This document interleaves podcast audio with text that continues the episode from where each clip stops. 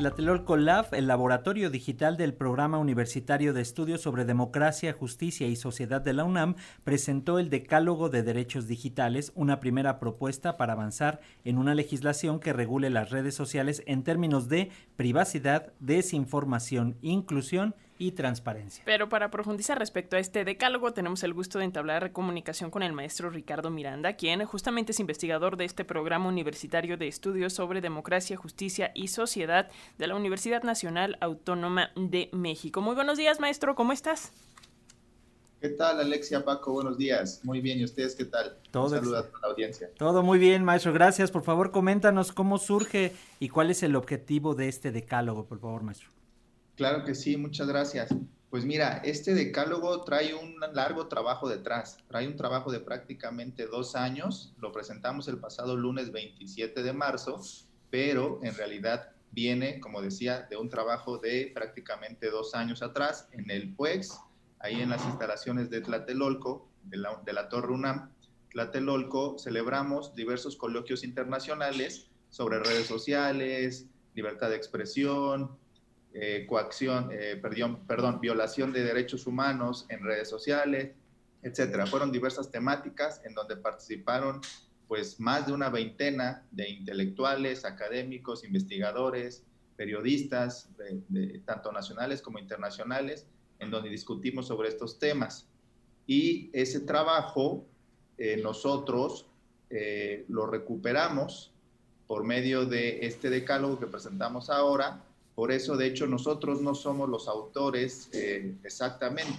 Si se fijan, en el decálogo nos presentamos como los coordinadores de redacción. La mayoría de las ideas vino de estos coloquios, como mencionaba, donde participaron diversas figuras nacionales e internacionales, y nosotros simplemente fuimos puliendo sus ideas y, de hecho, actualmente está abierto el decálogo.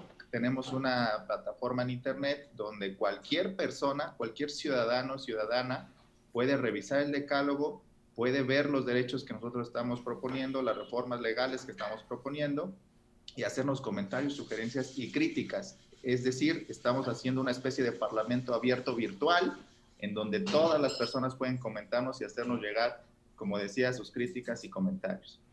Maestro, cuéntanos un poquito más eh, de este decálogo para que quede claro. Bueno, ya vimos eh, eh, que está el derecho a la privacidad, mencionábamos a la ciberseguridad también, la no discriminación, un entorno libre de fake news. Esos son algunos de los derechos que propone, pero ¿qué más hay? Y, cómo garantizar estos derechos que, pues hasta cierto punto pudiera parecer que son, son relativamente nuevos, considerando el contexto digital, pero que en realidad están muy apegados pegados a los derechos humanos, ¿no? Claro que sí, de hecho esa es la idea, que, que, no hay hoy en el siglo XXI, nosotros sabemos perfectamente, por ejemplo, ahorita nos estamos conectando con la tecnología, que no hay distinción entre el espacio físico y el espacio virtual. Eh, y para las nuevas generaciones es todavía más, más eh, inmediato, ¿no? Es, ese, esa no distinción. Nacen ya las personas hoy con internet, celular y todo esto. Entonces, si no hay distinción en nuestra vida diaria y nuestra vida práctica entre el mundo físico y el mundo virtual, ¿por qué en materia de derechos humanos eh, en la práctica sí existen esas distinciones? En el mundo y en el espacio físico, si bien todavía existen muchas violaciones de derechos humanos, las personas somos conscientes de que tenemos derechos, derecho a la libre expresión, derecho a la manifestación, derecho a votar, etc. Pero Todavía falta mucho, y no solo de los ciudadanos y ciudadanas, sino de nuestras autoridades, los tribunales, etcétera, los propios medios de comunicación, que se comience a hablar que esos derechos humanos que ya mencionabas, Alexia, también los tenemos en el espacio digital. No hay por qué no tenerlos ahí, porque los derechos humanos no dependen del medio, digamos, en el que nos estamos desarrollando o creciendo. Entonces, en ese sentido, es justamente eh, eh, un primer esfuerzo de concientización y regulación para que veamos que también tenemos esos derechos en la esfera digital. Y como ya mencionabas, pues esos son algunos, entre otros, y quizá el más importante, pues es la libertad de expresión en redes sociales. Eh, como sabemos, las redes sociales tienen ciertas políticas y términos. Nadie las leemos cuando nos metemos, pero siempre nos aparece el botoncito al, crear nuestro perfil se aceptan los términos y condiciones de la red social correspondiente. Y entonces, cuando uno acepta eso, estás ya aceptando la regulación que la red social, la red privada tiene. Entonces, esto no es un tema de si regulamos o no. La regulación ya existe y es una regulación privada que impone cada red social como mejor le parezca. Entonces, por eso, cuando uno, según la red social, infringe esas políticas, pues nos pueden bajar una cuenta, nos pueden bajar un post, nos pueden bajar una fotografía, contenido en general.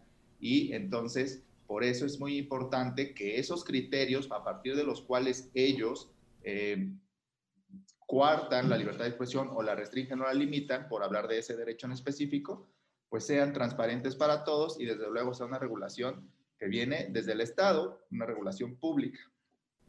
Sí, efectivamente, como bien señalas, cada una de las redes son quienes tienen su propia, eh, su propio reglamento y no hay algo federal. A final de cuentas, eh, entendemos que es parte de lo que se quiere hacer con este trabajo, presentar una propuesta ya de manera eh, formal al legislativo. ¿Cuándo lo tienen previsto? ¿Cuál sería la forma de presentarlo, maestro? Pues mira, justamente ahorita estamos trabajando con eh, ciertos legisladores y legisladoras que nos acompañaron en ese momento a la presentación del 27 de marzo y ahorita antes de iniciar trabajo en el legislativo, que ya tenemos algunos, eh, como decía, trabajos iniciados, pero ahorita eh, la, la, etapa en la que estamos es recibir los comentarios de la ciudadanía. Vamos a tener nuestra página de internet donde estamos presentando el decálogo abierta al menos dos meses, todo abril y todo mayo, para que todas las personas interesadas nos hagan sus comentarios. Después de eso, la idea es, con esos comentarios, robustecer el decálogo, modificar lo que se tenga que modificar, no está tallado en piedra, y de ahí comenzar trabajos más formales y más intensos en la Cámara de Senadores, que sería la Cámara de Origen, según como lo hemos planteado, y ahí mismo en el Senado igual, hacer un parlamento abierto, incluso tenemos pensado invitar a las plataformas, a las redes sociales, para que ellos también manifiesten su voz, no vamos a, a avanzar sin escucharles, y después del Parlamento abierto, pues justamente comenzar con los trabajos más específicos de modificación a las leyes. Entonces es un proceso largo, también no, no, no nos vamos a acelerar como luego se ha dicho por ahí, nosotros vamos en nuestro, nuestra ruta de trabajo, como decía, comentarios de la ciudadanía, Parlamento abierto en el Senado, trabajo eh, minucioso sobre las propuestas legislativas específicas y ya luego pues se presentará al Pleno en, en, de acuerdo a los tiempos del propio Senado. Ricardo, agradeciéndote mucho este tiempo para las audiencias de Radio Educación. Eh, ¿A dónde nos metemos? ¿Cómo contribuimos justamente a este diálogo que proponen? ¿Dónde consultamos el decálogo completo? Sé por ahí que la página eh, del eh, Programa Universitario de Estudios sobre Democracia está medio complicada, pero cuéntanos, por favor. No, claro que sí. es la página del PUEX, justamente Solo hay que agregarle una pequeña terminación. Sería www.puex.unam.mx, diagonal, decálogo, guion medio, digital, y ahí nos pueden encontrar decálogo, guion medio, digital, después de la página principal del PUEX.